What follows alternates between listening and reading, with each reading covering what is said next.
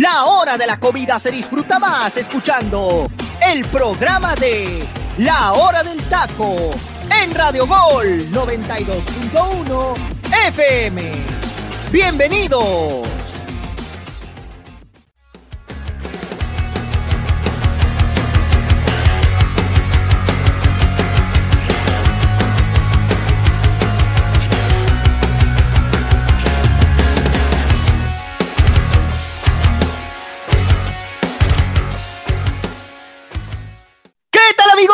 Están? Muy buenas tardes, bienvenidos a una emisión más de la hora del taco. Estamos de regreso luego de este parón que tuvimos desde el jueves pasado debido a que, bueno, fue Semanita Santa, ¿no?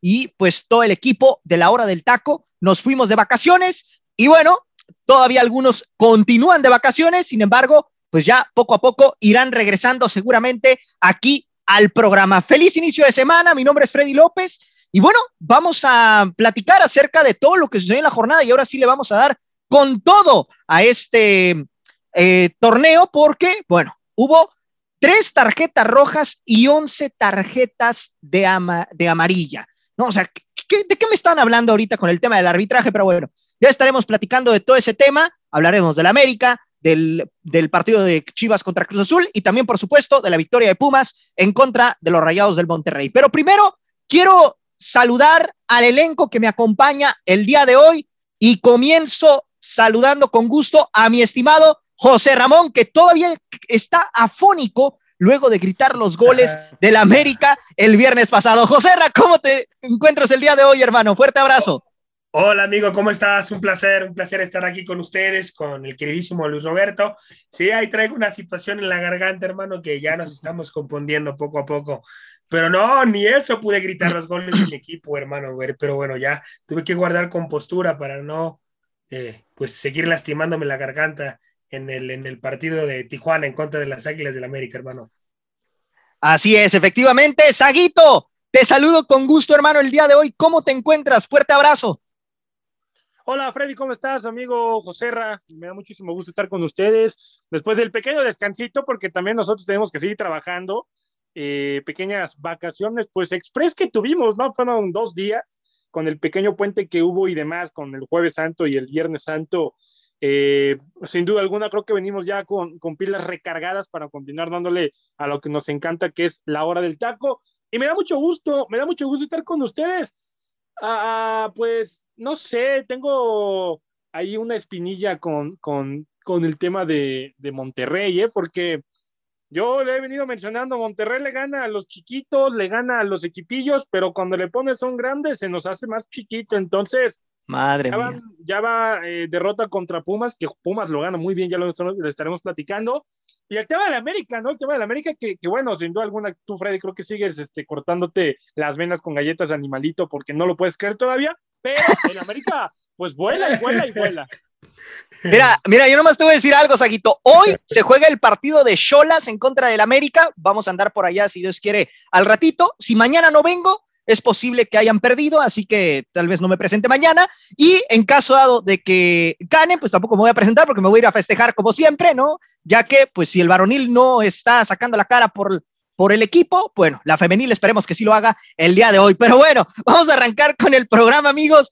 Y es que, eh, pues vamos a empezar precisamente con el partido de Cholos en contra de las Águilas del la América, en donde la América se termina imponiendo tres goles a uno a este conjunto de la frontera que prácticamente, pues, eh, comete errores muy puntuales en defensa, mm. pero, pues, a final de cuentas, el América sigue en ascenso, como bien ya lo mencionaba Saguito, y hoy en día está a tres puntos de pensar en clasificar de manera directa. José Ramón, tras esta victoria, ¿ya le podemos empezar a creer al Tan Ortiz o todavía le falta algo para que podamos decir, este AME ya está despertando? Yo creo que hay que irnos con calma, pero también hay que tener un equilibrio con el Tano y darle, y darle lo que se merece, ¿no? Yo sé que a lo mejor se le ha acomodado al América, Freddy, el calendario, amigo, pero también hay que ganar los partidos. Y yo creo que con Solari no hubiera ganado estos encuentros, hermano. Pero por supuesto que si hubiera seguido Solari, no hubiera ganado ningún. Con Tijuana, es más, Tijuana nos hubiera ganado, hermano, porque tiene, tiene el equipo para, para hacer cosas interesantes. Que no quiera hacerlo tu equipo, pues eh, eso ya es muy punto y aparte. En directiva hay muchas cosas que traen ahí, traen un desastre. Pero si hubiera seguido Solari, hermano, yo creo que el América no hubiera sacado ningún punto aún con estos equipos. ¿eh? El Tano le ha venido a dar orden a la institución, ha empezado desde abajo en situación en defensa, ha empezado a organizar mejor el equipo. Eh, vemos a un Federico Viñas que ya es tomado en cuenta y además lo que brindó dentro del terreno de juego Federico Viñas, tremendo, tremendo eh, juego el que se aventó Federico Viñas. Sí tuvo una falla importante en mano a mano contra el portero que la tenía que haber metido, no la metió, pero, pero lo que, lo que te, te brindó dentro del campo ese futbolista, eh, pues ahí está la prueba, ¿no? Cree en él el Tano y, está marcando diferencia Federico Viñas, uno de los mejores partidos que le he visto. Y, los futbolistas se sienten cómodos con el Tano. Eh, el Tano suele ser de, de, de, lo que no hacía Solari. Solari no platicaba con los futbolistas de las Águilas del la América eh, y el Tano sí, el Tano sí se pone a platicar con cada uno de ellos, sí se pone a charlar en cómo va su desempeño dentro de la institución y lo que les pide, ¿no? Que, que siempre tengan eh, pues la cabeza fría y que vayamos paso por paso, que vayan paso por paso en la institución y eso es importantísimo. Así que yo creo que sí, mi Freddy, hay que empezarle a querer ya al Tano, que ha hecho cosas interesantes en este equipo. Saguito, ¿a qué se debe eh, tantas falencias defensivas de parte de Tijuana que prácticamente en 10 minutos termina tirando el partido.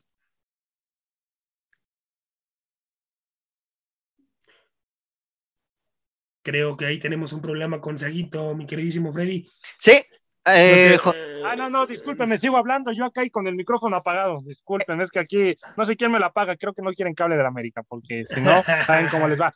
Se me hace que estás ahí con alguien, hermano, por eso. No, no, fíjate, fíjate, lo que les decía. Lamentablemente no está José Luis, le mando un abrazo. Este, tuve la oportunidad de ver el partido con él, que, que cómo festeja José Luis un gol de la América, y Dios mío, o sea, lo festeja como si México hubiera ganado la, la, la Copa del Mundo, y, yo lo volteo a ver y le digo, tranquilo, hermanos, les metieron gol al Tijuana y eso que los dos primeros goles los metí hasta yo. Eh, con los ojos cerrados. Pero te voy a decir, Freddy. el primero fue un autogol, ¿eh? Ahí nomás. y el segundo, pues, casi también fue un autogol, le pusieron medio gol ahí. Pero te voy a decir cuál fue la cara de Freddy a mi punto de vista. Creo yo, creo yo que se debe, y por eso mencionaba lo de José Luis, porque lo platicábamos en el partido, la clave de que, de que tuviera dos errores defensivos específicamente el equipo de Tijuana a la presión alta en la salida que, ocasionó América. La presión alta, el morder, el buscar la pelota, el apretar, eh, eh, el presionar y todo eso, la salida, evidentemente con un equipo que para nada está bien trabajado en zona defensiva, hace que se equivoque, sí o sí se equivoca. Y Tijuana se equivoca en dos ocasiones. La primera que es un autogol circunstancial, pero el segundo gol el segundo, error, el segundo gol en ese error que tuvieron ahí por parte de la saga defensiva, que Sendejas, pues realmente nada más tuvo que empujarla, no tuvo que hacer nada más. Eh, no se hablaron ahí el, eh, el, portero con su. El caso de Alcalá. su defensa, con, sí, con, Guzmán.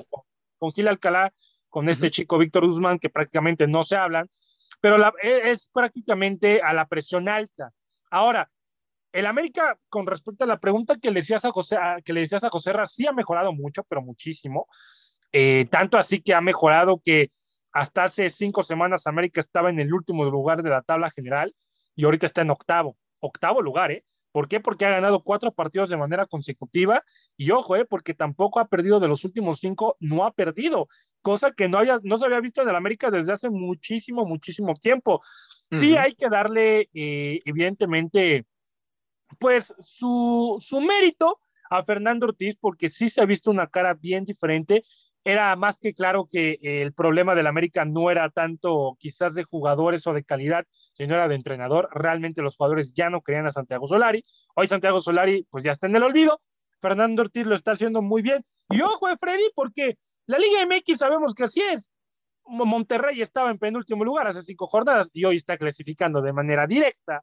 No nos sorprenda que de momento Tijuana eh, perdón, Juárez aviente dos victorias y ya se ande metiendo al repechaje. No, bueno, bueno, no, Eso puede pasar, ¿no? O sea, si te pones a verlo, si te pones a verlo, ya ahorita la situación está más difícil porque, bueno, ya del doceavo al último que Juárez, que da pena ajena, eh, le llevan prácticamente ocho puntos de, diferencia, nueve puntos para ser exactos. Pero el tema de la América, cuidado, ¿eh? Porque un equipo que se, que se embala a la recta final del torneo, es peligroso. Ahí están los Pumas, ¿eh? Ahí está el ejemplo de los Pumas. Pumas andaba como el América y ve hasta qué instancia se metieron en el torneo pasado.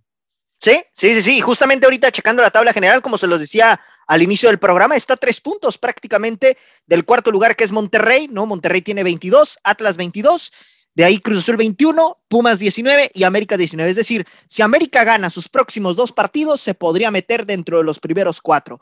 Así de, de increíble es nuestro torneo mexicano. Pero Joserra, yo te quiero preguntar, hermano, ¿quién fue la figura para ti de este, de este encuentro? Eh, pues me, en cierta manera, evidentemente va a ser del América, ¿no? Porque Cholos prácticamente su único futbolista, eh, ahora sí que sobresaliente, fue el chileno Joaquín Montesinos. De ahí en fuera prácticamente el equipo se había perdido. Sí, sí, concuerdo contigo. No, aunque también, mi Freddy, tengo que decirte algo, hermano, algo que me sorprendió del técnico, del técnico de Cholos, hermano, los cambios que hizo, ¿eh? O sea, los cambios lamentables. porque sacó Montesinos, hermano? Montesinos era el único que te estaba marcando diferencia. Además, un Montesinos dando un buen partido de fútbol, buena anotación la de Montesinos, cómo hace el recorte sobre Jorge Sánchez, lo deja pagando y la definición que la mete abajo del palo. Un gran, gran futbolista que en su momento iba a llegar a las Águilas del América. Ya estaba, muchachos, ya estaba Montesinos. Y adivinen quién dijo que no al final. Se llama Solari, el argentino. Dijo que no, que no le gustaban las características del, del, del futbolista chileno y pues por eso, por eso no llegó a las Águilas del América, porque Solari le dijo que no, pero ya estaba prácticamente Montesinos dentro de las Águilas del América. Eh, y referente a lo, que, a lo que me dices, mi queridísimo Freddy, este, pues quién fue, quién fue la figura del encuentro. Es que hay varios, hay varios futbolistas de las Águilas del América que dieron un buen partido, hermano. Lo de Diego Valdés, extraordinario, extraordinario futbolista, está marcando ya diferencia. Puede dar más, siento que todavía le falta otro poquito, puede dar más de acuerdo a la calidad que te puede mostrar. Eh, lo de Cendejas, un primer tiempo bueno, el segundo tiempo lamentable, lo de Cendejas no apareció, tiene sus altibajos y, creo que si mejora eso, va a ser un gran, va a terminar de, ser un gran futbolista, mi queridísimo Freddy, que no tenga esos altibajos Cendejas. Fidalgo, gran futbolista también, marcando diferencia, eh, siendo el futbolista que, que necesitamos ese pasador ahí en contención con Richard Sánchez.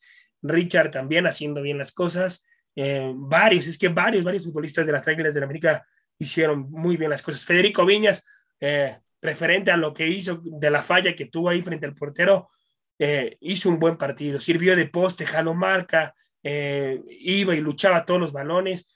Gran, gran partido también el de Federico Viñas no tengo así como claro, mi Freddy, quién, quién puede ser el, futbolista clave, ya que hay, ya que hay varios, varios de, las Águilas del América em, para, para llevarse pues el jugador del partido. Y de parte de Cholos, yo creo, hermano, que Montesinos, ¿eh? Montesinos es un gran, gran futbolista. Y, yo no sé qué le pasa a este Cholos, hermano. Tiene un equipo interesante para competir, si lo tiene, Freddy.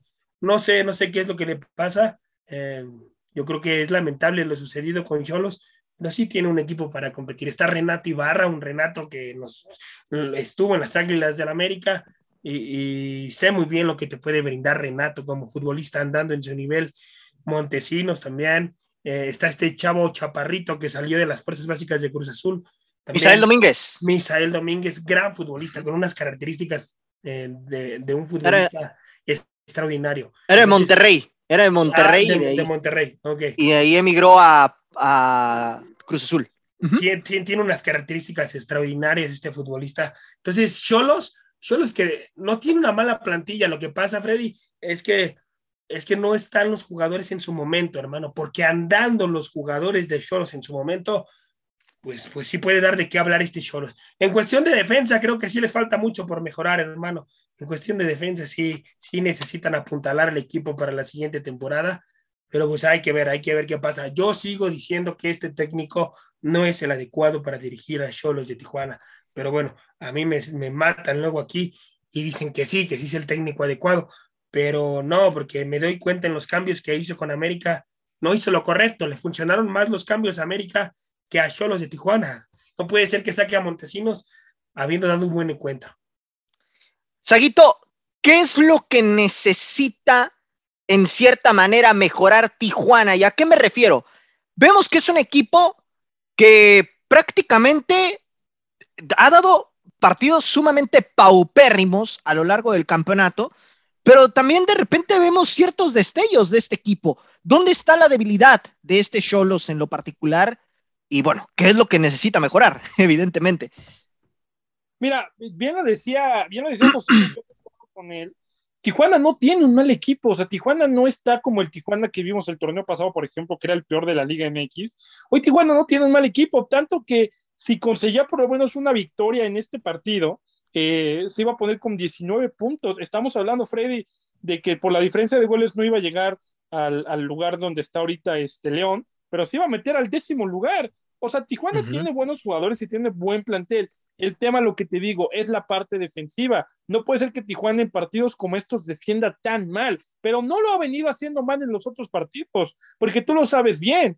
A San Luis le admitieron gol. A Pachuca, contra Pachuca vimos una actuación defensiva espectacular. Tanto que Pachuca es de los mejores equipos de la liga y no les pudieron anotar unos cholos cuando todo el mundo pensaba que sí iba a ser así. Entonces, el tema yo me voy, Freddy, más que nada por el tema del gol, por la contundencia. Porque, a ver, y repito, tú más que nadie lo sabes. Ah, y te estoy hablando desde el domingo, domingo 13 de marzo, que perdieron contra Santos 4-0. No anotaron gol contra, contra, Santos, le metieron apenas uno al peor equipo de la liga en muchos años que yo he visto como un Juárez, no le pudieron meter a Tigres, le metieron apenas uno a San Luis, no le metieron a Pachuca y apenas le lograron meter uno al América. El tema de la contundencia arriba, no hay quien las meta, Freddy, no tienen ustedes, el equipo de Tijuana, no tiene un delantero, no tiene un, un 9, no tiene un punta que realmente sea letal. El caso de Facundo Pereira, el argentino, pues también tiene actuaciones a veces discretas, pero son más las discretas que las que realmente destacan. Considero yo que el tema de Tijuana va más allá de una parte defensiva, va más del gol. Si no hay quien te las meta, pues lógicamente no vas a poder competir, porque si entonces tu defensa sale en un mal día, como lo pasó el día, el día eh, domingo, el día domingo eh, contra América, que te meten tres, no vas a poder competir porque no tienes la capacidad de reacción y no porque no quieras, porque la intención ahí está. Yo con Tijuana contra el América en el partido pasado, en este partido que pasó apenas el domingo, yo vi un Tijuana. El viernes. El viernes, perdón. Viernes, viernes. Que realmente quería proponer. O sea, yo realmente vi un equipo que sí tenía ganas de proponer y, muy, y estuvo cerca de conseguir el segundo tanto, ¿eh? Cerca antes de ese penal. Entonces, no solamente se basa en, esfuerzos o en pequeños esbozos, sino realmente en que las metan. Bueno, pues ahí está el apunte de mis compañeros. Evidentemente hay mucho, mucho que hablar aquí acerca de, las Águilas de la América, ¿no? En torno al funcionamiento que ya reitero, ¿no? Y refrendo, este América, pues eh, está ahí, ¿no? Eh, prácticamente al inicio del torneo era último de, la tabla general, hoy en día está a tres puntos del cuarto lugar. ¿Se podrá levantar? Ya lo veremos, ya veremos qué es lo que sucede con este equipo de las Águilas del la América. Pero bueno, compañeros, vamos a pasar ahora al siguiente partido y es que ahora nos vamos con uno de los partidos más atractivos de esta jornada, que fue el encuentro entre Cruz Azul y el equipo de Guadalajara, un partido que termina llevándose Chivas por el marcador de 1 a 0, ya sin Marcelo Michele Año en el banco. Recordemos que el partido pasado frente a Rayados de Monterrey, cuando terminan cayendo tres goles por uno, Michele Año dice, ¿sabes qué? Mejor me hago un lado y eh, bueno, le, prácticamente este partido lo jugaron con un técnico interino. José Ramón, ¿se le nota una mejoría a Guadalajara? ¿Realmente se ve el cambio de actitud? Eh, a partir de que Leaño se hace un lado de, del proyecto, o bueno, al menos de la dirección técnica, porque él continuará dentro de la institución, o realmente nada más fue un simple espejismo y un golpe de suerte para el equipo visitante. Yo creo que sí se le nota un cambio, hermano. Bueno, no un cambio al, al futbolista como tal en Guadalajara, le vi un cambio de actitud. No un cambio de sistema de juego, porque es una gran diferencia entre un cambio de sistema de juego a un cambio de actitud. Los futbolistas tuvieron un cambio de actitud y ahí queda claro que ya se había roto algo ahí con Leaño, entre los futbolistas y Leaño. Eh, entonces tuvieron un cambio de actitud dentro de la cancha que hizo que, que hizo que Guadalajara se viera bien. Ahora, lo, lo que, lo, lo, que hizo el, el, el auxiliar eh, Cadena, el auxiliar de, Guadalajara, hermano, hizo, hizo lo adecuado, lo, correcto, puso a cada futbolista en su posición, lo que, lo que no estaba haciendo Leaño. Leaño hacía inventos futbolísticos con Guadalajara, que a mí en su momento me mataron aquí en el taco porque dije, dije eh, que el futbolista, te, o sea, ponlo a jugar en su posición y te va a dar mucho mejores dividendos a que lo pongas en una posición en donde no es la de él. Y, bueno, me mataron aquí en el taco por ciertas cosas que dije en su momento, pero aquí te das cuenta, pones al futbolista en su posición y te va a rendir mucho mejor. Se vio un mejor Guadalajara, un Guadalajara mucho más compacto en, en cuestión futbolística para armar las jugadas. Un Guadalajara así, hermano, casi jugando a latigazo, más al contragolpe. Eh, este, me parece que ya, por ejemplo, cambió el, poner a dos puntas, ¿no? Ya estaban jugando con dos puntas con Alexis Vega y, el otro centro delantero. Ahí estaba ya jugando Saldívar, jugando ahí en punta. Eh, lo que no venía siendo Leaño. Leaño no jugaba con un punta. Entonces ya ahí hubo un cambio. Eh, te repito, hizo, hizo lo básico este, este técnico interino, cadena. y, y, yo creo que no, no, no va a avanzar a repechaje, hermano, pero sí vamos a notar algo diferente en Guadalajara, que es un cambio de actitud. Y, la gente, la gente, mi Freddy, no está contenta eh, con Guadalajara, en lo absoluto no está contenta, si no fueron a hacer el desorden ahí en, en, el hotel de concentración de Guadalajara, algo lamentable. Eh, y, y, bueno, pues a ver, a ver qué pasa con este Guadalajara, hermano, pero yo siento que no le va a alcanzar para meterse a repechaje. No sé qué es lo que opina Luis Roberto, pero yo siento que no, hermano, se va a quedar, se va a quedar ahí, no, no se va a meter a repechaje Guadalajara. Saguito, misma pregunta para ti, ¿no? Eh, en este sentido, ¿se le nota un cambio importante a Guadalajara o es un espejismo? Y también te quiero hacer la, siguiente pregunta.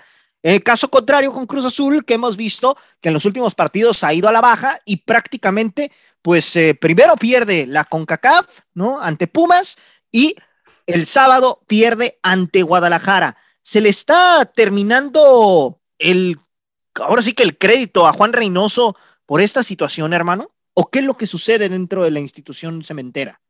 Mira, primero, el tema de, Guadalajara. Yo no creo que tanto un partido cambie de actitud y demás. Yo quiero ver al Guadalajara después del año. Pero es que, a ver, muchos achacan el tema del año, pero realmente pasa algo similar a lo que pasa, por ejemplo, con Tijuana, obviamente guardando proporciones. Pero ¿a qué me refiero con esto? Guadalajara no jugaba mal con Leaño, o sea, no jugaba mal. El tema de Chivas era, y yo siempre lo mencioné y lo venía mencionando desde hace siete, ocho jornadas. El tema de Guadalajara es que no sabe cerrar partidos, no sabe cerrar partidos contra, contra Puebla. Bueno, todo el mundo sabe lo que pasó, ¿no? Contra el equipo de Puebla. Después, eh, tema similar, partido pasado contra Puebla, que fue una semana antes de, de, Puebla, León, Rodríguez te hace el gol al 95 y te empatan. Bueno, entonces ya llevas dos ahí.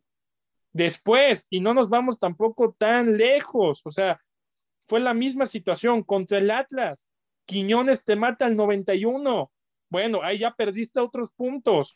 Y de momento contra Monterrey, o sea, a lo, que, a lo que voy con este es que Guadalajara no jugaba mal el fútbol, era el tema de cerrar partidos, pero estamos hablando de que son por lo menos eh, de, cuatro, de cuatro partidos, son cuatro, ocho, son doce puntos en el que se le escaparon a, Guadalajara ocho, ocho puntos de oro que hoy, si supiera cerrar partidos Chivas con Leaño, hoy estaríamos hablando de que Guadalajara estaría entre los primeros cuatro de la tabla, ¿eh?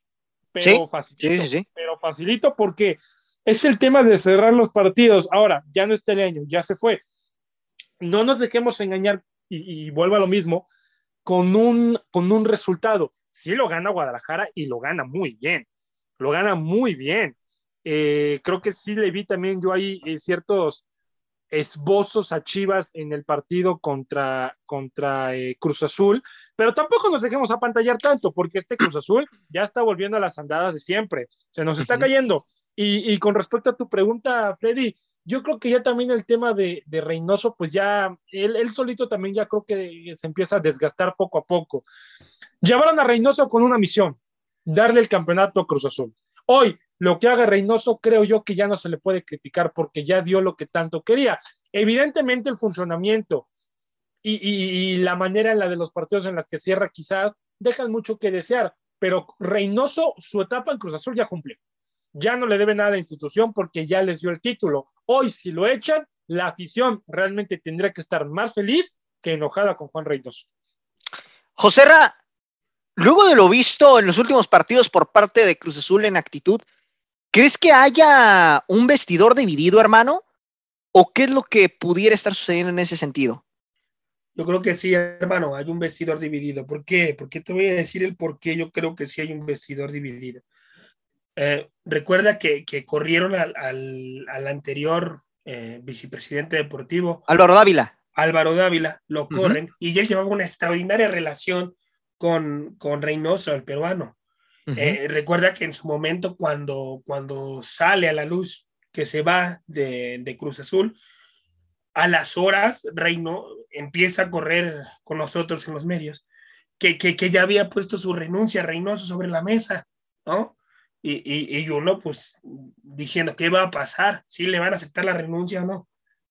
Pero Reynoso la pone y sí la puso porque, porque Reynoso sabía que pues en, en cuestión de, de lealtad a, a, Álvaro Dávila, pues él, él también tiene que dar un paso al costado. Además, el proyecto se venía armando con Álvaro Dávila.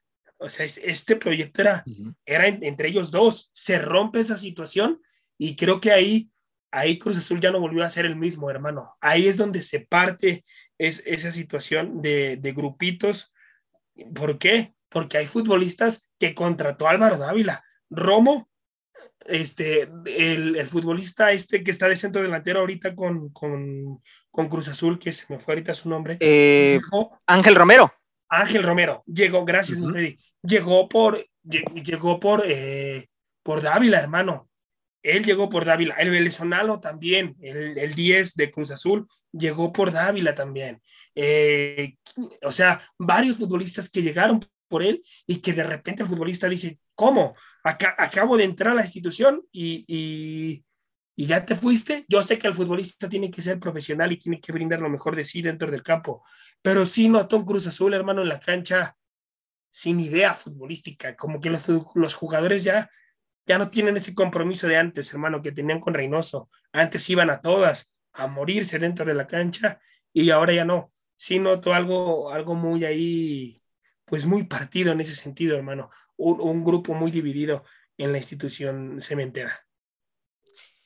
Saguito, dame un técnico que cumpla con las expectativas para ser, eh, pues ahora sí que el mandamás de este Guadalajara tras la salida de Leaño. ¿Y por qué te lo pregunto? Porque bueno, porque por ahí está corriendo el rumor de que Almeida podría rescindir contrato. ¿Quién? ¿Lilini? No me digas que Lilini, porque también Arturo Vázquez por ahí la anda candidateando, ¿eh?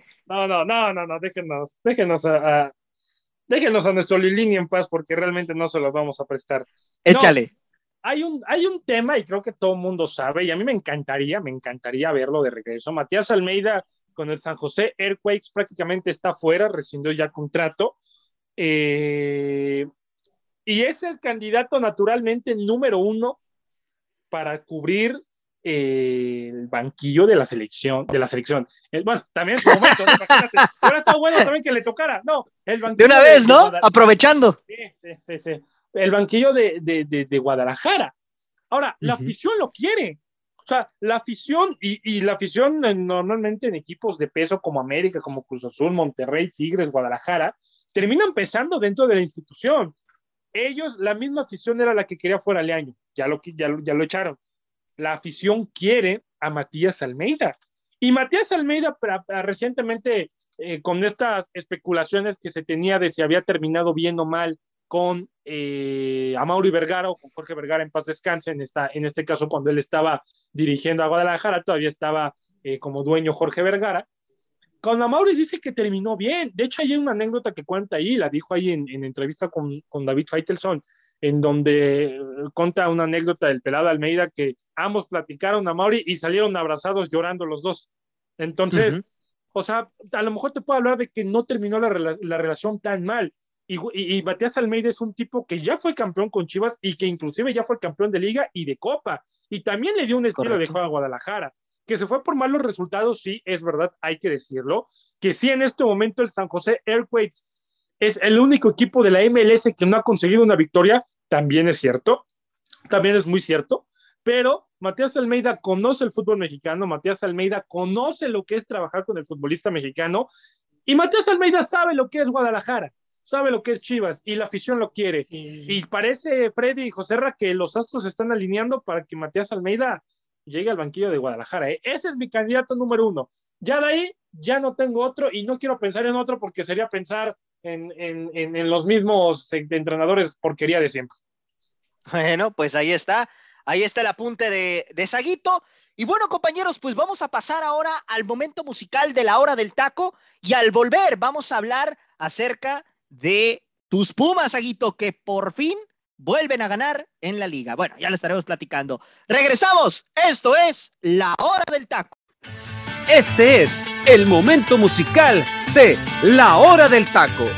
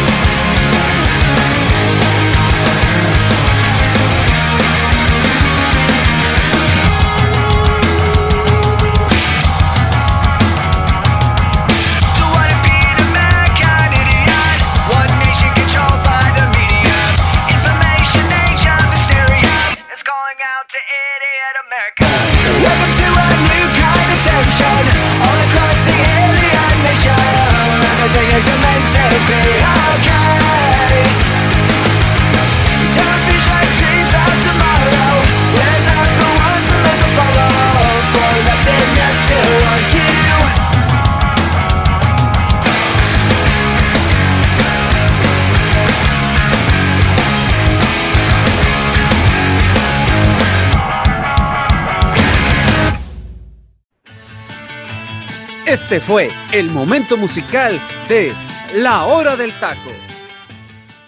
Estamos de regreso, mi gente. Esto es La Hora del Taco. Y bueno, vaya rolón que nos ha dejado el teacher para arrancar la semana. Compañeros, ¿alguna opinión que quieran emitir acerca de esta rola de lunes? Siempre el teacher, hermano, siempre dejando rolas extraordinarias, emblemáticas. Y pues agradecerle, agradecerle al teacher, hermano, y también a la gente. Si quieren que les pongamos al, eh, pues, algún momento musical agradable para ustedes, pues escríbanos ahí en nuestras redes sociales, cuando nos encuentran como la hora del taco oficial, tanto en Facebook como en Instagram, Twitter también. Escríbanos ahí, por favor, a partir de, de los 80s, 90s, hasta los 2000, 2005 me parece, Freddy. 2005, es correcto, es correcto. ¿Saguito? No, Rolón, Freddy, Rolón, Rolón. Eh, esa, esa, canción sale en una, en una película, ahorita te digo cuál, pero es muy famosa. Sí, sí, sí, sí, así es, así es, tienes toda la razón. No me acordaba de ese detalle, pero es cierto, sale en una película. A ver si ahorita nos puedes ahí rolar el, el dato. Pero bueno, vamos a continuar aquí con el programa, compañeros. Un abrazo al teacher, ojalá que mañana ya lo podamos tener de regreso, ¿no? Y vamos a hablar ahora acerca del equipo de Pumas que le pega a los Rayados del Monterrey dos goles a cero con doblete ahí de Corozo y también mencionar que Juan Ignacio Dineno fue expulsado en este encuentro. ¿Y por qué mencioné antes de la rola de que por fin volvieron a ganar? Bueno, porque hay que recordar que su último partido como local cayeron ante los Rayos de Necaxa tres goles a uno. Y bueno, Saguito, voy contigo, hermano, en este mm, sentido, pues, eh, ¿qué sucedió con, con este cuadro de Pumas que cuando mejor estaba jugando Monterrey, termina encontrándose con ese gol en un contragolpe letal? Sí, contragolpe letal que termina Corozo, pues definiendo a la perfección. Un Pumas, Freddy, que yo sé que quizás lo que voy a decir no tiene nada que ver, pero y no, y no se ganan así los partidos, quien les diga que se ganan así los partidos miente, pero un Pumas que gana por su coraje, o sea, por su valentía, por la garra, por correr, por, por tener los pantalones y tener el deseo de querer conseguir la victoria, porque fue un partido bien cerrado. A ver, al principio no van a dejar mentirlo, al principio el partido estaba horrible, pero horrible, o sea, no pasaba nada, nada, nada, nada, nada. tuvimos disparos a portería 5 por bando, pero Correcto. no fue, no fue un, espectáculo, o sea, no fue un toma y daca. Al final del día, creo que Pumas lo termina ganando merecidamente porque yo creía que el empate iba a ser injusto para la universidad, porque creo yo que lo buscó más, porque creo yo que corrió más y porque creo yo que tuvo las más claras. En fuera, Freddy, dos eh, goles, buenos goles de Corozo, que también el segundo gol, pues bueno, cae al 94, ya cuando... cuando Prácticamente se acabó. Sí, sobre la hora, eh, prácticamente fue la última jugada del partido, pero Pumas lo gana bien, ¿eh? Pumas lo gana bien, y ojo, porque también el equipo de Pumas no ha tenido partidos, este, no ha tenido partidos malos para nada. Viene de ganarle ahorita recientemente a Monterrey 2-0, empate a 0 contra Cruz Azul en la vuelta de la CONCACAF, eh, empate a contra Puebla, le ganas a, a, a, Cruz Azul en la CONCACAF, le ganas a Juárez y empatas con Mazatlán. O sea, este equipo de los últimos dos, cuatro, de los últimos seis partidos no ha perdido. O sea, es una balanza, es una balanza importante. Ha empatado tres y ya ha ganado tres, contando con CAF y Liga. Pero creo yo, Freddy, que otra vez volvió a ver a un Pumas más metido, que más corrió, que propuso mucho más, así como en las primeras jornadas. Creo que volvió a ver eso. Y el caso de Monterrey también, o sea, a pesar de que pierden y que mantiene todavía el cuarto lugar ahí con la misma eh, puntuación que Atlas, solamente por un gol de diferencia, literalmente es que Monterrey esté en el cuarto lugar por encima del equipo de los rojinegros, pero Monterrey era lo que yo comentaba, o sea, a veces nos dejamos guiar más por otros partidos. Sí, es cierto, cuando, yo, cuando llegó Víctor Manuel Bucetich, es verdad, le ganas a un América que en ese momento en América daba pena ajena con Solari, le ganas a Mazatlán que no era fuerte, le ganas a Juárez que no trae nada, o sea, y un equipo de barrio creo que podrá competir a Juárez. Tigres, que era realmente la prueba de verdad, terminaron exhibiendo los 2 por 0. Contra Toluca, de visita tampoco pudieron. Dele ganas a Guadalajara y otra vez pierdes contra Pumas. Eh, va a ser un cierre de torneo bien interesante, sobre todo por la parte alta de la tabla general. ¿Por qué? Porque Tigres y Pachuca ya se fueron. Ellos dos ya se fueron. Nada más van a pelear entre ellos para ver quién va a ser primero y segundo. Pero en el caso de Puebla, que también ya le tomó eh, dos partidos de ventaja contra Monterrey, ahí fuera se encuentra Monterrey en cuarto con 22, Atlas en quinto con 22, Cruz Azul en sexto con 21 y de ahí en fuera está Pumas, América y León con 19, a falta de tres jornadas. Entonces, ese último, ese cuarto lugar por, por pasar directo a la liguilla, se lo van a estar peleando varios, Freddy, y cuidado con Monterrey porque en los últimos partidos se nos pueden andar cayendo. ¿Y para qué te cuento? ¿Por qué? Reciben al Atlas, que es partido complicado visitan Pachuca y después cierran contra, contra Tijuana. Pero de los tres partidos, digamos que los, los primeros dos son bien complicados. El tercero contra Tijuana no nos dejamos engañar que es Tijuana, ¿eh? porque Tijuana ya vimos que también te puede sacar un susto. Sí, sí, sí, sí, así es, efectivamente. Y bueno, eh, Joserra, para ir cerrando el tema de este partido, pues, eh, ¿para qué está Pumas en este torneo, hermano? ¿Para qué está el equipo de Pumas? ¿Hasta dónde le va a alcanzar?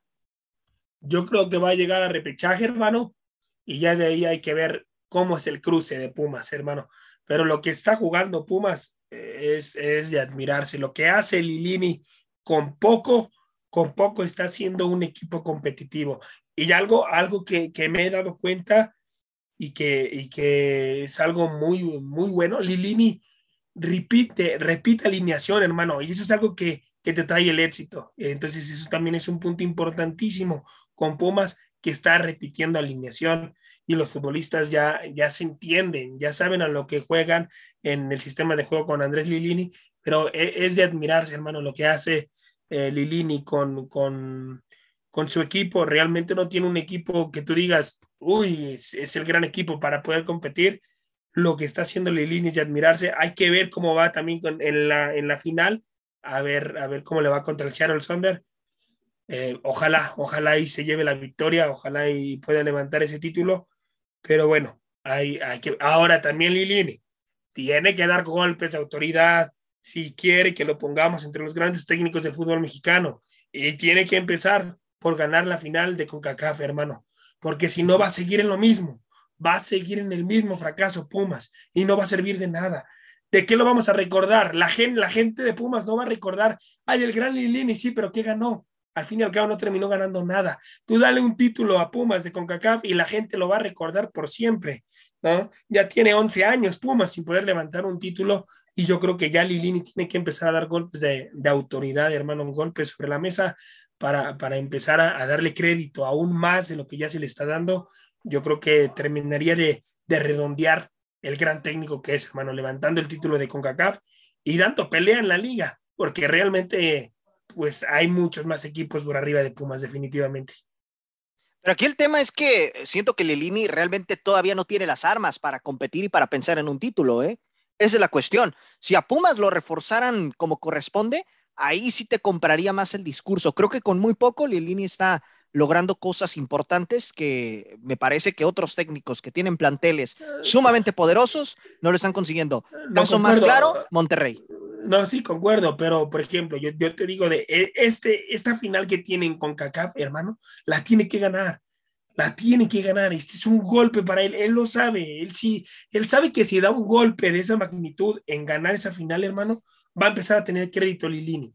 Y es aquí, es una oportunidad importante para Andrés Lilini en dar ese golpe sobre la mesa y llevarse ese torneo. Eh, ya de la liga, pues te digo, eh, va a ser mucho más complicado porque, porque hay muchos equipos, muchos más poderosos que Pumas, definitivamente, para estar hablando de títulos, pero que te va a competir y va a ser un rival muy incómodo, por supuesto que sí. Bueno, pues ahí está el apunte de mis compañeros. Y vamos a pasar brevemente al resto de la jornada porque ya nos queda poco tiempo, mi gente. Y bueno, vamos a hablar ahora del triunfo de los Tigres en contra de los Diablos Rojos del Toluca de tres goles por cero. Y bueno, yo te quiero preguntar, Saguito, pues eh, realmente en este, en este aspecto, ¿a, ¿a, qué jugó el equipo de Toluca, hermano? ¿Realmente a qué jugó? Porque real, no vimos una propuesta tan clara por parte del conjunto Escarlata. Sí, no, realmente, y es una pena por Nacho Ambriz, ¿eh? yo también lo venía diciendo desde que llegó, o sea, le armaron un buen plantel porque Toluca tiene un buen plantel, o sea, tú volteas a ver la alineación de Toluca y tiene un plantel bastante amplio, o sea, bastante amplio, pero la realidad es que se terminaron enfrentando al mejor equipo de la Liga Mix, como lo es el equipo de Tigres, que para mí actualmente es el candidato número uno para llevarse el título, por cómo viene jugando. Esto cambia de una semana a otra. Vamos a entrar a liguilla. Y nosotros lo hemos mencionado hasta, el cansancio. De nada te sirve ser primer lugar en esta liga. De nada. Más que tener el, título de que quedaste primer lugar. Pero no te sirve de nada. El tema particularmente de Tigres es que lo demuestras en la tabla general y lo estás demostrando en el terreno de juego. Tigres es el equipo que mejor juega en el fútbol mexicano y por mucho, ¿eh? Por mucho. Abajito, abajito está Pachuca, pero creo yo que sí hay todavía un escalón o dos escalones entre Tigres y Pachuca. porque Tigres tiene, Tigres tiene todo, y aparte, ¿sabes qué, Freddy? Tigres está muy bien dirigido. O sea, a pesar de que a mí Miguel Herrera no me guste como entrenador, lo está haciendo extremadamente bien y hace grupo. Y cuando tú tienes grupo y cuando tú tienes juego colectivo y, tú cuando, y cuando tú tienes a tus jugadores en armonía y contentos y cuando todo te sale bien, el resultado es que estás en el primer lugar de la Liga MX con unos números bárbaros, con 29 goles a favor, con apenas dos derrotas, con 32 puntos. O sea, realmente Tigres es el equipo que mejor juega al fútbol hoy en día aquí en México. Y el tema de Toluca, pues, ¿qué te digo? O sea, no hemos visto nada de Toluca hasta el momento diferente a lo que hemos visto en jornadas anteriores. Están en repechaje, pero yo, antes de iniciar la temporada, yo sí hubiese apostado un dinerillo a que Toluca iba a terminar entre los primeros seis del torneo o cinco, porque todo el mundo sabe lo que es capaz de hacer Nacho Ambriz y tiene el plantel. El tema es que, imagínate, nada más entre, entre Toluca y América te comiste seis goles y de momento te vuelves a comer otros tres contra Tigres. Pero es que eso no es todo. Monterrey te hizo dos. Entonces, ¿qué está pasando también en la parte defensiva que no está sabiendo defender bien eh, Nacho Ambriz y Toluca? Ojalá, ojalá le pueda ir mejor porque sabemos que aquí en el fútbol mexicano no hay continuidad y tarde o temprano van a terminar echando a, a Ignacio Ambriz. Bueno, pues ahí está. Eh, Joserra, ¿qué debilidad le podemos acotar a Tigres tomando en cuenta que es primer lugar y pues merecidamente está en ese puesto en este momento? Una debilidad, hermano, que, que yo vi mucho luego en Miguel Herrera, en las Águilas del América, y se la coto a Miguel Herrera, hermano, ¿eh? no tanto a los futbolistas. El pensar que juegas con la playera, hermano. Si Miguel Herrera se quita esa situación, muchas veces perdió partidos con las Águilas del América pensando que la playera era la única que jugaba y le sacaban el resultado, le empataban en las Águilas del América cuando estuvo en su momento. Entonces, Miguel lo está haciendo perfecto, va muy bien, que siga así, y, va para campeón directamente, pero ese es uno de los puntos débiles de Miguel Herrera, hermano. A veces quiere, quiere eh, como que minimizar a los rivales, y lo dijo en una conferencia de prensa, eh, dijo que tenía tres puntos seguros contra el equipo eh, de, fue el Morelia Morado, me parece, hermano, y, le, y, le, terminaron complicando el partido. Entonces, Miguel Herrera sabe y lo tiene, lo tiene clarísimo que, no puede jugarle al vivo, hermano. Tiene que ir partido tras partido y obviamente pues ya sabemos la experiencia que te puede dar Miguel Herrera en liguilla. Bueno, bueno compañeros, pues vamos a continuar y vamos a pasar ahora a la victoria del conjunto del Puebla que derrota 1 por 0 a la escuadra de León. Hay que mencionar que la expulsión a los dos minutos para la Fiera, pues en cierta manera termina condicionando por completo el, partido. Pero Saguito, a ver, Cuéntame, ¿qué podemos rescatar de este partido? Y pues ahí tu Puebla sigue, eh, pues en cierta manera, cosechando puntos, hermano. Se mantiene en tercer lugar de momento. Te voy a decir algo, Freddy. Yo nunca, yo fíjate, llevo bastante tiempo viendo fútbol. León no pudo ni con dos tarjetas rojas, ni con una, dos, tres, cuatro, cinco, seis, siete, ocho, nueve tarjetas amarillas y dos tarjetas rojas. Pero, o sea, creo que es el partido más accidentado que he visto en los últimos, en los últimos años, ¿eh? Porque Puebla tuvo en total nueve tarjetas. Y si sumamos las de León, también tuvo dos, tres, cuatro, cinco, seis. Once en total, hermano. No, sí, once total de Puebla, pero seis total de León. O sea, sí, correcto. 17 tarjetas en un partido, no inventes, yo nunca lo había visto en particular, ¿eh? Pero Sí, sí, evidentemente la expulsión de Pedro Fernández ahí en los primeros minutos del partido, creo que terminan definiendo más o menos el rumbo. Pero Puebla, a mi punto de vista, Puebla fue muy superior a León. ¿eh? Muy, muy superior. O sea, no estoy diciendo que le pasó por encima, pero hubo dos del Puebla que le pegaron al poste, que estábamos hablando de que Puebla se puede haber ido ganando, tuvo que haber ganado el partido 3-0, 4-1, ¿eh? porque realmente vimos a una actuación de la franja bastante destacada. Imagínate, tú vuelta a ver, en total, en total, en total, el equipo de Puebla disparó 23 veces y, tuvo siete portería. León no fue capaz de meter un tiro a la portería de Anthony Silva. Tuvo cero, cero tiros al arco. Entonces, o sea, ahí te das cuenta más o menos de cómo estuvo el partido, ¿no? Y, en lo particular, Puebla vuelve a tomar la victoria, que es importantísimo para la gente de Puebla y para el Arcamón. Se alejan de la tabla general, que eso también es espectacular para ellos. ¿Por qué? Porque pierde Monterrey y gana Puebla. Entonces, Puebla, para que pierda el, tercer lugar y pueda clasificar de manera directa, tendrá que perder de los tres partidos, tendrá que perder dos y que Monterrey ganara los tres, lo cual, o Atlas, lo cual ya se ve complicado. Te puedo decir yo, Freddy, que este partido en particular era clave para el equipo de Puebla para no perder su clasificación de manera directa. Ya cuatro puntos de diferencia con tres partidos por jugar, veo complicado que al Puebla le puedan quitar esos, esa tercera plaza. Y del otro lado, el León, pues también, o sea, el fútbol mexicano es tan, tan, tan bipolar que a veces tienes actuaciones buenas de, equipos y después tienes actuaciones horribles. León también gana, pierde, empata, gana, pierde, empata, gana, pierde, empata. Dos victorias, dos derrotas consecutivas eh, para León hay, hay, que, hay que ver qué está pasando ahí porque también León se ha visto inoperante en los últimos partidos. José Ra, eh, cambiando de partido por el tema del tiempo, Santos empata uno por uno con el conjunto de Querétaro, ¿no? Y bueno, yo te quiero preguntar en este sentido, pues, eh, ¿qué fue lo que sucedió con este Santos, ¿no? ¿Y fue más acierto de Querétaro o error del equipo local en este aspecto? yo creo que, dejó, dejó mucho que desear el equipo queretano, hermano, en el sentido de que le hayan empatado el encuentro, porque dio un, dio un buen partido Querétaro, hermano.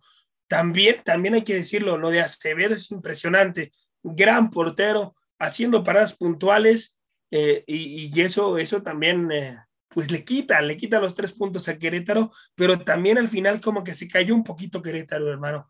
Pero definitivamente un equipo queretano que eh, ha, venido de menos a más y, pues se merecía los tres puntos, aunque esto no es de merecer, pero si, lo vemos en, dentro del campo, quien brindó mejor espectáculo futbolístico fue Querétaro y, se merecía los tres puntos, Acevedo haciendo bien las cosas, pero, pero bueno, ya después ahí Santos pues, pues saca el empate, pero a mi punto de vista no se merecía el empate el equipo santista, hermano. Y bueno, como dato, Querétaro de haber ganado el sábado pasado, habría roto una racha de 36 partidos sin conocer la victoria. Ahí nomás se las dejo. Como visitante, aclaro, como visitante. Eh, Saguito, pasando a otro encuentro, el equipo de Necaxa recibió al Atlético de San Luis y le termina ganando cuatro goles a dos. ¿Cuál de estos equipos tiene un mejor funcionamiento, hermano, para ti?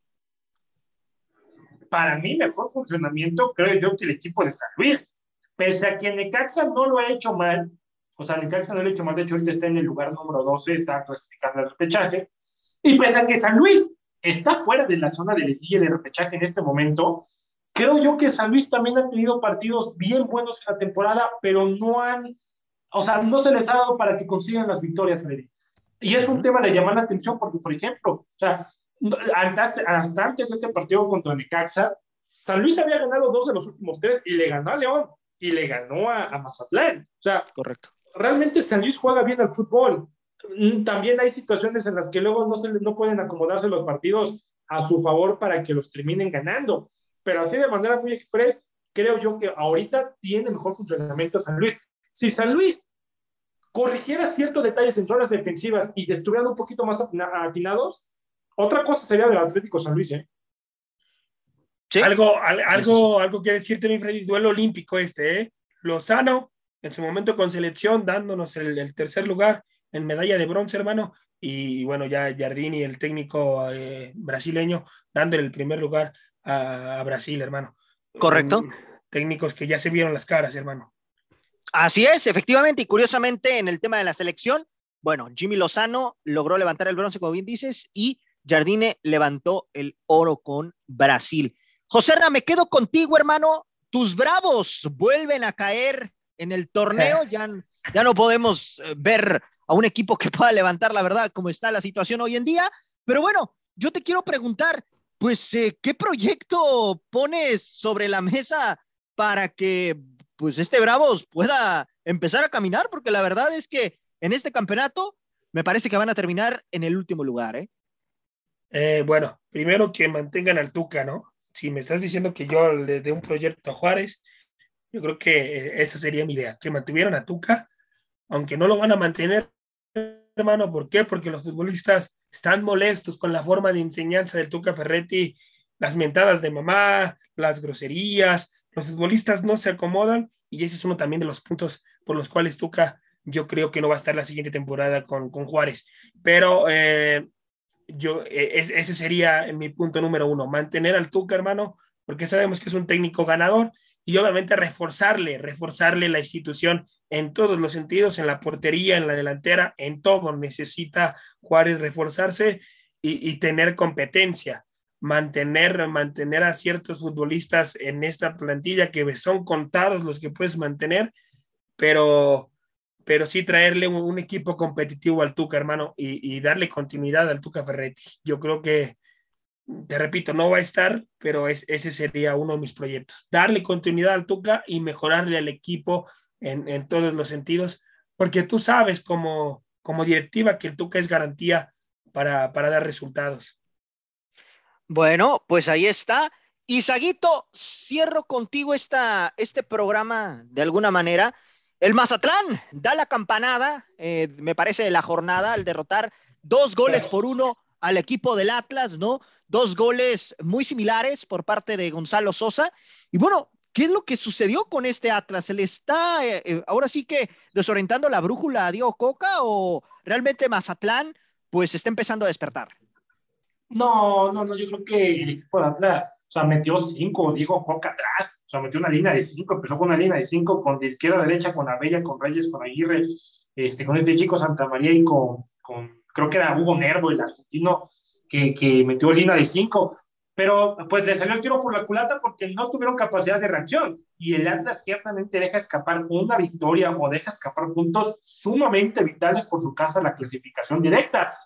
El equipo de Mazatlán, híjole, no, no, no es que empiece a despertar porque ya no puede despertar faltando tres jornadas. Correcto. Pero pues, también, o sea, lleva cinco puntos de diferencia, veo difícil que Mazatlán se pueda meter.